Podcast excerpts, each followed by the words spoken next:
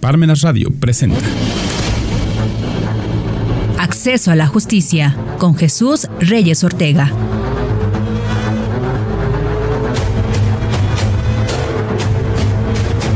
¿Qué tal? Muy buenas tardes. Sean bienvenidos a Parmenas Radio. Este es su programa Acceso a la Justicia. Recuerden que este espacio está dedicado principalmente a la ciudadanía con la intención principal de impactar en aquellas personas que desconocen sus derechos, que en algún momento les han sido violados o les han sido ignorados. En este espacio vamos a hablar de diversos temas del ámbito jurídico y con un lenguaje ciudadano les vamos a hacer saber cuáles son esos derechos, ante qué instancia tiene que dirigirse para que estos les sean salvaguardados o les sean reconocidos.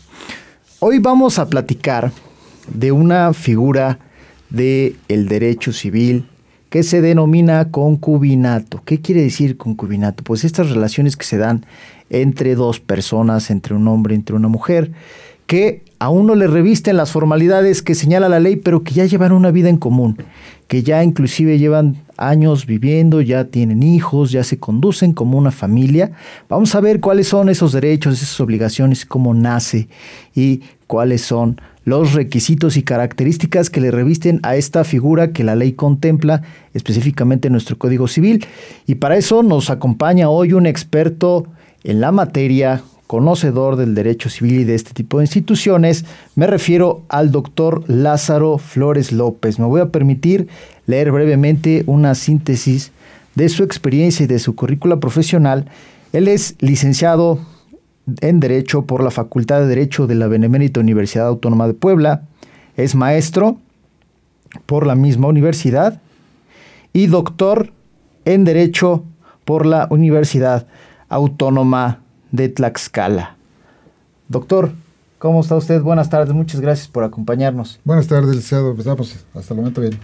Qué bueno. la orden. Muchas gracias, doctor. Pues ya hablaban hace eh, brevemente, unos, hace unos minutos, que vamos a platicar, y usted conforme a su experiencia de tanto como profesor de, de la UAP, como abogado litigante, abogado postulante, respecto a esta figura del concubinato.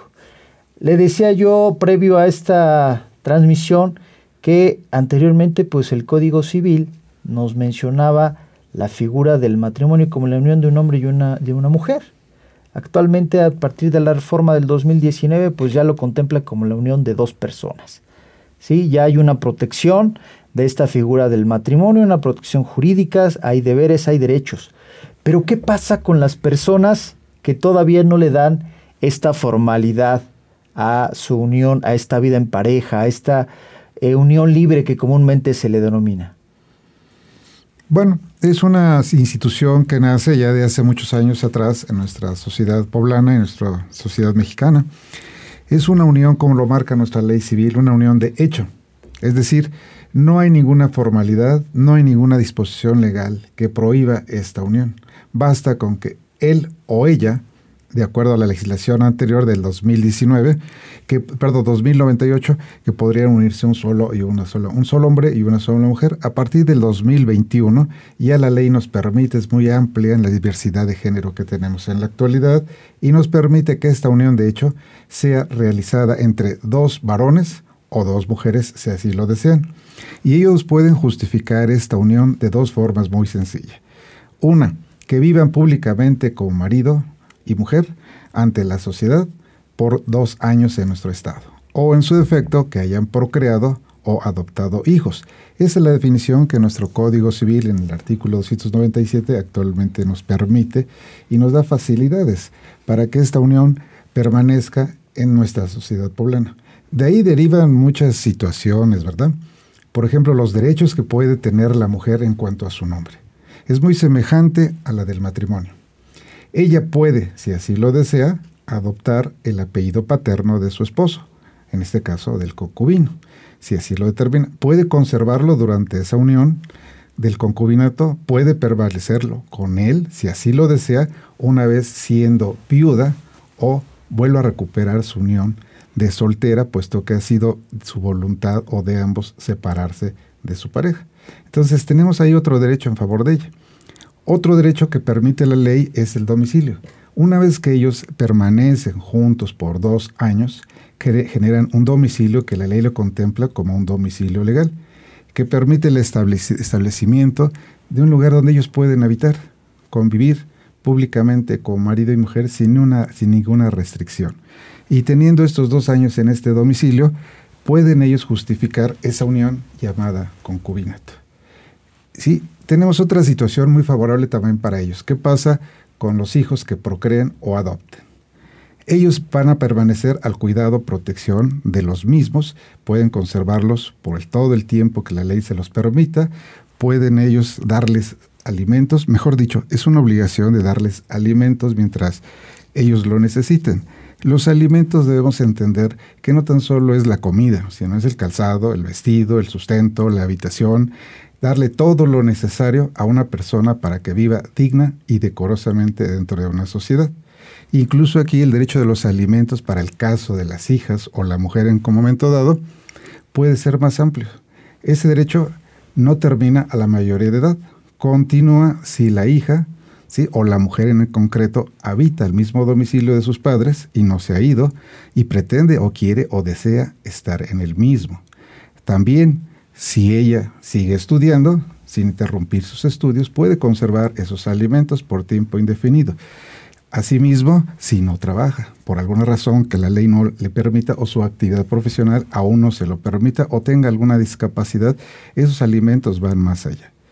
En el caso del varón es un poco más restringido, puesto que la ley solamente nos permite que esos alimentos sean cubiertos hasta la mayor edad, es decir, hasta los 18 años. Y solamente si el varón sigue estudiando en forma ininterrumpida, es decir, que no abandone por ninguna causa sus estudios, y puede terminarlos a nivel profesional, hasta ahí culmina la obligación de sus padres, o en este caso del tema del concubinato, los concubinos de protegerlos, cuidarlos y darles la protección de alimentos. Creo que estas situaciones son muy amplias, ¿sí? Y no se requiere de ninguna formalidad para que la pareja, que puede ser en la actualidad, con, de acuerdo a nuestra ley, un solo hombre con una sola mujer, o dos varones o dos mujeres unirse en nuestra sociedad para que conserven estos derechos, como decíamos, el domicilio, los hijos que procrean, los bienes que adquieran y en un momento dado, cuando la mujer o el varón fallecen en el concubinato, aún esos derechos perduran, puesto que a través de una sucesión intestamentaria pueden reclamar esos derechos que hayan adquirido, es decir, sobre todo en su patrimonio de familia. Recordemos que el patrimonio de familia es el lugar que habitan ellos, el patrimonio que hayan adquirido, es decir, el conjunto de bienes, derechos, obligaciones valorizables en dinero que ellos hayan adquirido y que en un momento dado ellos pueden seguirlos conservando aún en el fallecimiento de uno de los concubinos. A través de la sucesión pueden reclamarlo. ¿Cómo justificarlo? Pues basta, como decíamos hace un momento, que justifiquen ellos que han vivido públicamente como marido y mujer y que esa unión ha permanecido durante dos años continuos en un solo domicilio. Y ahí han formado su domicilio familiar o conyugal o en este caso domicilio legal. O la procreación de hijos y que esto ellos, sobre todo hayan sido reconocidos por ellos.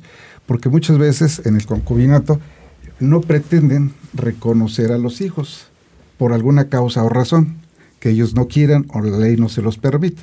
Pero entendamos que ellos deben estar unidos voluntariamente sin ninguna cuestión de derecho que se los impida. No confundir el concubinato como la unión extramarital que un cónyuge tiene con otra persona. A esto le llamaríamos de otra forma, ¿verdad? Que incluso podría configurarse en un delito llamado bigamia.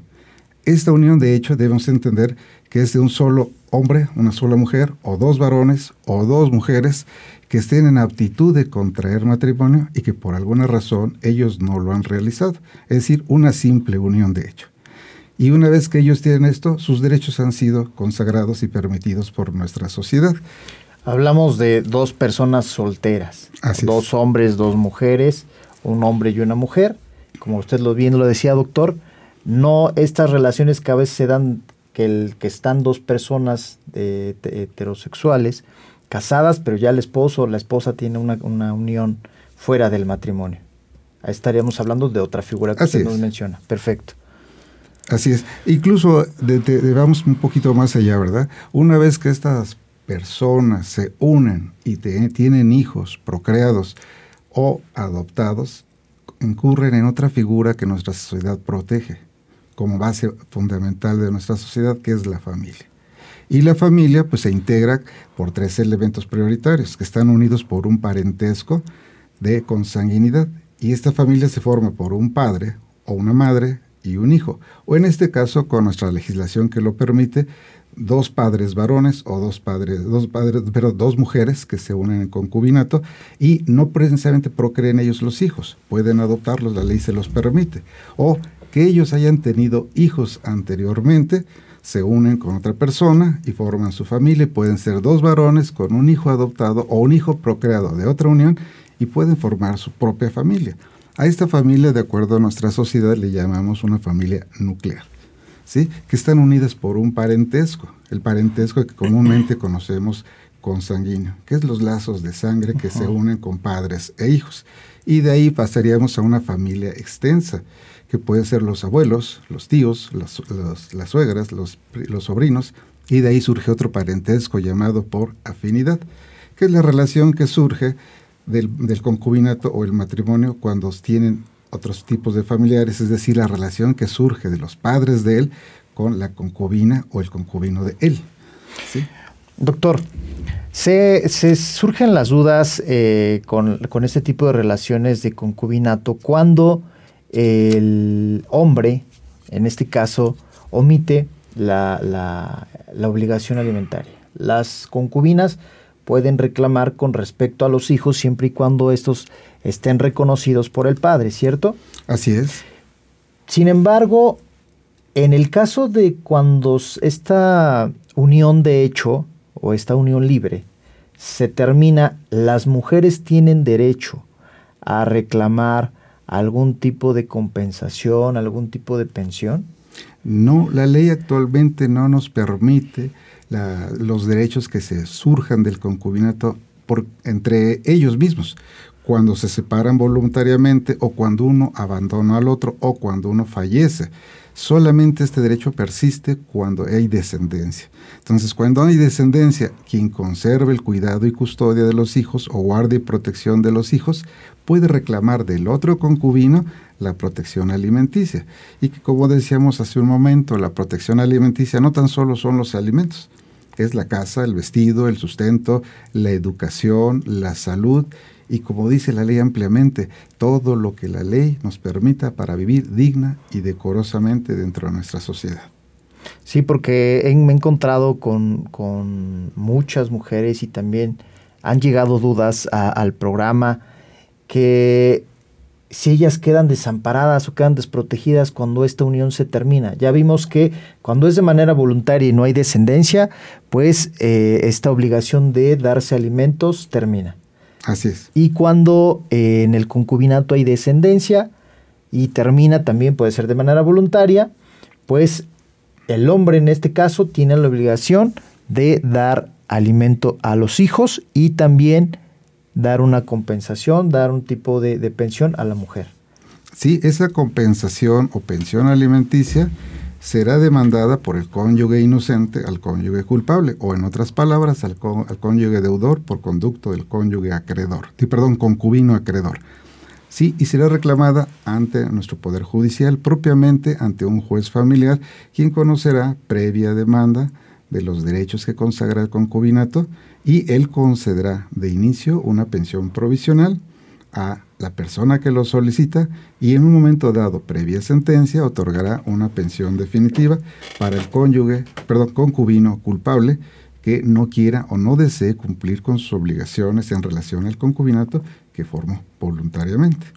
Y eh, hay que también hacerles la, la apreciación que en el caso de que el cónyuge deudor, o en este caso quien no quiera dar los alimentos, se abstenga, se sustraiga del cumplimiento de esta obligación, pues es acreedor a que pueda ser eh, sancionado por un delito en materia penal. Así es, la ley penal nos señala, nos contempla que cuando no cumplimos con la pensión alimenticia, cometemos el delito de abandono de persona. Y este delito solamente puede perseguirse a petición de parte ofendida, en este caso del cónyuge, digo, el concubino ofendido. El concubino ofendido o con el derecho de alimentos puede reclamar en vía penal que se cumplan esos alimentos. Una vez que se ha presentado la denuncia respectiva, el juez del Ministerio Público judicializará esta carpeta de investigación al juez de control. Él estudiará y considerará o no y librará una orden de aprehensión en contra del concubino culpable. Este concubino puede liberarse de este problema de dos formas. Una, llegando a un arreglo con su concubina, previo el pago de los alimentos que adeuda. Meses que ha adeudado, dos, tres, cuatro, cinco los que adeuda, más tres meses más que garanticen el cumplimiento de esa pensión alimenticia y con la obligación de seguir pagando esta pensión. En caso de que él no quiera aceptar este convenio, el juez de control lo pondrá en libertad caucional siempre y cuando garantice el cumplimiento de esa pensión alimenticia, le otorgará una fianza que consistirá en el pago de los alimentos que adeuda, más tres meses que la ley nos permite para garantizar, más el derecho a su caución. ¿sí? Bajo estos términos económicos, pienso que lo que podría ser de mayor facilidad, mayor criterio para el deudor alimentario, es cumplir con los mismos alimentos en favor de su concubina, en favor de su familia que ha formado, y llegar a un convenio y dejar de, no, de cumplir con esta pensión, a la cual se comprometió desde el momento en que se unió con su concubina. Doctor, en materia de eh, derechos hereditarios, obviamente que si los hijos están reconocidos, como lo hemos estado viendo, en caso de que fallezca el padre, eh, en este caso el concubino, los hijos pueden reclamar la sucesión intestamentaria o la sucesión testamentaria del padre. En el caso de la concubina, ¿ahí ante qué supuesto nos encontramos, doctor?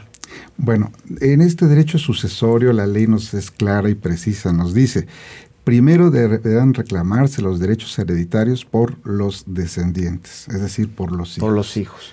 Los hijos, como decía anteriormente el licenciado, si estos fueron reconocidos por el autor de la sucesión, es decir, el hoyo oxiso.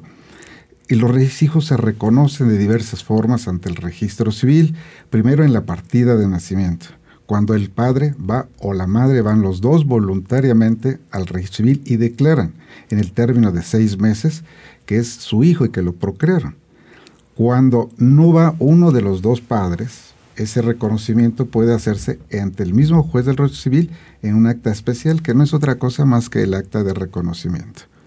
O en tercera forma, si él no quiere o no pretende reconocerlo, será demandado vía judicial el reconocimiento de la paternidad y el juez de la familiar previo juicio, previa sentencia, determinará si es el padre y, y si lo resulta, el hijo está reconocido. Una cuarta disposición es que si el padre pretende o desea y llega a casarse con la concubina, en el caso de que los concubinos sean hombre y mujer, ¿sí? pueden ellos quedar los hijos reconocidos en la misma acta de matrimonio. O el padre también lo puede hacer por testamento o en escritura pública puede reconocer a sus hijos. Si estas disposiciones no se dan, quiere decir que él jamás aceptó a sus hijos. Entonces, el derecho prioritario de heredar suscita o pasa o se transmite a la cónyuge o concubina superstite, siempre y cuando ella haya justificado que es la concubina. Y como decíamos anterior a esta charla, el concubinato lo va a acreditar si no hay hijos o no fueron reconocidos por el padre, a través de una, una, vigencia de dos años continuos de vivir en el mismo domicilio. Y de esta forma los, la concubina puede recibir sus derechos hereditarios. Bien, doctor. ¿Qué otros derechos, aparte de lo que ya hemos visto, derechos de alimentos, derechos de sucesión, derechos a que si la mujer dispone pueda usar el apellido de su concubino, si lo dispone, obviamente no quiere decir que sea una obligación, ¿qué otros derechos encuentra usted dentro del concubinato? porque ya lo decíamos hace unos minutos al iniciar esta, esta charla. El concubinato es eh, una figura o una institución eh, muy semejante al matrimonio, solamente que no se han llevado las formalidades que la ley impone. Así es. ¿Qué, ¿Cuál es la formalidad que la ley impone? Acudir ante el juez del registro civil y manifestar la voluntad de las partes de quererse unir en matrimonio y obviamente establecer un régimen patrimonial, ya sea un régimen de sociedad conyugal o un régimen de bienes separados. Sociedad conyugal, lo que se conoce comúnmente como bienes mancomunados y o una eh, separación de bienes. ¿Qué otros derechos eh, advierte usted o encuentra usted dentro del concubinato, este doctor? Bueno, aquí podría pasar algo especial que surge comúnmente dentro de nuestra sociedad, que él fallezca, o, perdón, que uno de los concubinos fallezca, en este ejemplo podría ser él que abandone a ella y que no quiera reconocer que no hay hijos y que solamente esporádicamente tuvieron visitas comunes en un domicilio y que el domicilio no quede estable como tal. No, lo que queda es a ella con estas situaciones es justificar ante un juez de lo familiar ese derecho concubinario. En la práctica jurídica nos dice nuestra ley que lo justifiquemos ante un juicio que se denomina en jurisdicción voluntaria o jurisdicción ad perpetua donde presentamos no una demanda literal, porque la, la, ley no lo señala como tal, nos pide una solicitud y que acreditemos o intentemos acreditar que existió ese concubinato por una vigencia mínima de dos años. ¿Y cómo lo hacemos? Pues trataremos de acreditar que ella, en este caso, vivió con él, justifique que hubo un domicilio legal o un domicilio familiar o un domicilio donde ellos vivieron, cohabitaron, pero no tuvieron hijos porque así lo desearon.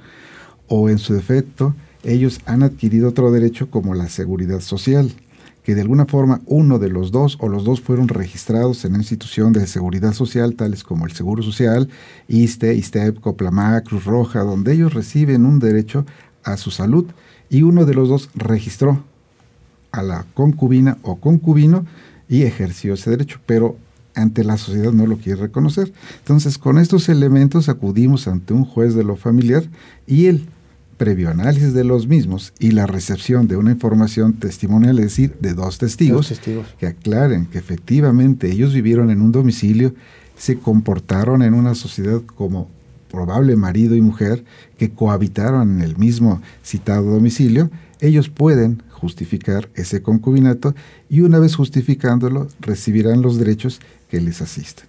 ¿Sí? Bien, de estos derechos estamos hablando, obviamente ya lo dijimos, de alimentos, inclusive de la salud, la atención, eh, bueno, de la salud está la atención médica y también pueden ser acreedores a eh, estos derechos hereditarios en caso de haber bienes de cualquiera una de las partes porque pues están en igualdad de circunstancias ambos concubinos, como lo dice la ley, ambos pues también tienen que ayudarse en esa subsistencia y si alguno de los dos trabaja o los dos trabajan, pues colaborar en esta vida en común que tienen, doctor. Así es. Hay otro derecho que también se conserva cuando ellos adquieren bienes muebles. Hablamos de bienes muebles como el refrigerador, la cocina, el coche, el coche, el lugar donde habitan, donde duermen, que no les pertenece literalmente bajo el derecho de propiedad y que compraron y no tienen a su alcance un documento que acredite de dicha propiedad, solamente tienen la posesión. Una factura, un ticket de compra. Y esos bienes muebles, la ley nos permite que todos los bienes muebles que sirvieron de base o de ayuda al sustento del hogar, literalmente pertenecen, si la unión fue de hombre-mujer, a la mujer.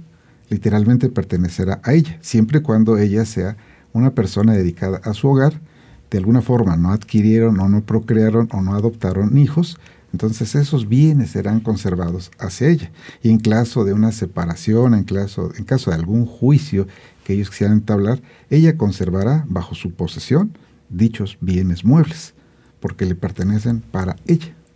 muy bien, esa, esa, este, esa disposición yo creo que en el caso de que tengan hijos, pues les sirven a ella para la subsistencia y, el cuidado de los menores. Así es, puesto que nuestra ley siempre ha protegido a la familia. Y cuando la familia por alguna forma se desintegra, se separa, se divide, desaparece como tal, la ley dice protejamos primero a los infantes, a los niños. En segundo lugar, a la mujer. Y al varón en la práctica casi siempre lo olvidamos. No hay instituciones que nos protejan como tal, siempre cuando seamos los concubinos que desobligamos las atenciones familiares.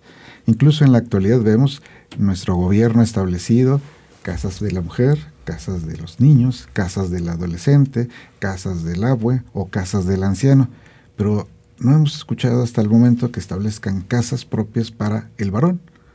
¿sí? Entonces, veamos que siempre esa protección existe, incluso nuestra propia ley nos señala así. El artículo 292 del Código Civil lo señala así, protejamos. Y una autoridad que debe conocer de todos los problemas que concierran a la familia será el juez de lo familiar. Y oyendo al Ministerio Público, por supuesto, puesto que es el representante social de una sociedad. Así también nuestra Carta Magna o nuestra Ley Suprema, la Constitución, nos da estos derechos protectores a la familia, especialmente a la niñez, a través del artículo cuarto constitucional. Y ahí encontramos todos los derechos que pudiéramos establecer en favor de esta familia. Bien, doctor. Pues eh, para ir cerrando esta plática, a partir de su experiencia tanto como postulante y como doctor, ¿qué sugerencia puede darle usted a las personas que nos están escuchando con relación a este tema que hemos visto del concubinato? Ya vimos, como le, he dicho eh, en dos ocasiones, es una institución muy similar al matrimonio, únicamente que no tiene la formalidad que señala la ley tienen los mismos derechos, tienen las mismas obligaciones, ayudarse a la subsistencia, colaborar en beneficio de, ese, de esa familia en caso de tener descendencia, de tener un domicilio cónyuge o un domicilio donde habiten. Eh, ¿Qué otra sugerencia o qué otro derecho puede usted eh, hacerle saber a la gente para ir cerrando la plática, doctor? Bueno, los derechos creo que al momento que tenemos esta charla han sido contemplados, creo que en su mayoría. La situación es proteger siempre, por conducto de la ley del Estado, a la familia. Y cuando la familia se encuentra desprotegida, la sugerencia es que ellos acudan directamente a las instituciones legales respectivas para que esos derechos sean salvaguardados, protegidos y en un momento dado otorgados para el beneficio de la niñez, de la concubina o del concubino, puesto que siempre hablamos como que la mujer es la ofendida, la mujer es la demigrada, pero también en nuestra práctica encontramos a lo mejor en menor escala que el concubino llamado varón también tiene esos problemas, solo que a veces por dignidad, por humildad, por pena, por decencia de él, no acude a las instancias respectivas. Pero el consejo que yo me permitiría dar a nuestras radioescuchas es que acudan siempre a las instancias pertinentes para resolver todos y cada uno de los problemas que se susciten dentro de esta figura del concubinato, dentro de la familia, y en su caso, como decía el licenciado Alín, es también una figura semejante al matrimonio. También las personas que se encuentren unidas a través del matrimonio, si ven vulnerados sus derechos familiares, acudir a las instancias, que no esperen a que pase el tiempo determinado, sino acudir en una forma pronta y expedita, ¿sí? para que estos sean atendidos y sean resueltos sus problemas legalmente. Pues bien, doctor, eh, creo que esta plática ha sido muy clara y deseamos que abone eh, al conocimiento de la gente que nos esté escuchando en el sentido de que las personas, ya sea hombre, mujer, que vivan en una situación, como se conoce comúnmente unión libre, pero legalmente es un concubinato, sepan que la ley también las protege y los protege. Es decir, tienen las mujeres, al estar en una unión de concubinato eh, con hombre y mujer tienen derechos, también tienen obligaciones, los hombres también tienen derechos y obligaciones, y el incumplimiento de este tipo de derechos y obligaciones también contrae sanciones. ¿Cuáles son las sanciones? En este caso, de los alimentos que se, que se demanden del concubino eh, acreedor al deudor, y en el caso de que no las cumplan, pues obviamente que va a entrar la materia penal y también tienen los derechos en materia hereditaria, tienen los derechos en materia de salud, de educación, de asistencia, etcétera. Así es. Pues bien, doctor, no me queda más que agradecerle encarecidamente el que haya usted desprendido de, su tiempo para venir y platicar con la gente. Sabemos que usted tiene las clases, tiene los asuntos, pero es muy eh, fructífero y también muy importante que la gente conozca de voz de los expertos, de la gente que también eh, resuelve este tipo de situaciones, qué es lo que sí puede hacer y qué es lo que no puede hacer. Se dan mucha información en las redes sociales sobre qué puedo hacer en el caso de las concubinas, porque pues ya se fue el papá de mis hijos, pero no estábamos casados. Pues acá le estamos informando qué es lo que puede usted hacer en este sentido y en el caso de que usted se sienta desprotegida, que no sepa dónde acudir, ya nos comentó también el doctor Lázaro que la ley se encuentra redactada de manera que la va a proteger y también están las instituciones para que usted pueda acudir y le puedan atender y le puedan dar una solución, una orientación de qué manera puede usted iniciar un juicio de la naturaleza que se necesita en materia familiar. Puede ser un los alimentos, pueden ser un juicio de guardia y custodia, puede ser un juicio de convivencia, puede ser un juicio inclusive o un, asunto de naturaleza penal en el caso una querella. Entonces, tenemos todos estos derechos a favor y eh, le asisten a los concubinos, doctor. Así es. Pues bien, nuevamente, doctor, muchas gracias por estar con nosotros. Claro, al contrario, muchas gracias pues agradecemos también a Parmenas Radio la oportunidad que nos da de transmitir esta plática. Recuerde que estamos en la transmisión de esta emisión. Puede usted dejar sus comentarios si necesita que se le disipe alguna duda o al número 22 26 73 29 16. Recuerda algo muy importante que siempre le comento, que es valioso conocer a la autoridad, pero es mejor conocer lo que nos dice la ley. Que tenga usted muy buena tarde. Hasta luego.